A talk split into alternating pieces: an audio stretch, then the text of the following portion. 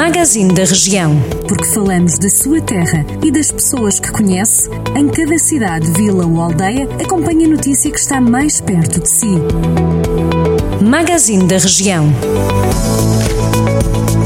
O Parque de Campismo de Vouzela reabriu ao público na passada terça-feira, dia 15 de junho. As piscinas também reabriram e já podem ser frequentadas por utilizadores internos e externos ao parque. As entradas ficam condicionadas a dois terços da capacidade total, ou seja, 400 pessoas, devido às restrições impostas pela pandemia provocada pela Covid-19. O presidente da Câmara de Tondela, José António Jesus, exige ao governo que declare estado de calamidade para o Conselho face à situação provocada pelo mau tempo nos últimos dias. Segundo o autarca, a maioria das plantações agrícolas do Conselho foram dizimadas pelo temporal. Tondela foi também uma das regiões mais atingidas pelos prejuízos que surgiram nas vinhas do Dão.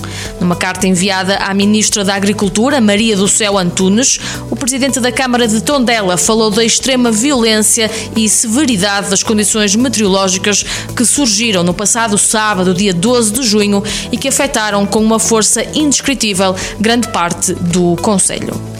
O município de Tarouca comemorou o Dia de Portugal, de Camões e das comunidades portuguesas com um concerto da Orquestra Ligeira Valvarosa da Câmara Municipal. Foi um espetáculo alusivo às participações do nosso país no Festival Eurovisão da Canção, sendo neste espetáculo orquestradas canções de diferentes décadas. O concerto foi transmitido na página de Facebook do município de Tarouca devido às regras de segurança impostas pela pandemia da da Covid-19. Estas e outras notícias que pode ler na íntegra sempre e quando quiser em jornaldocentro.pt.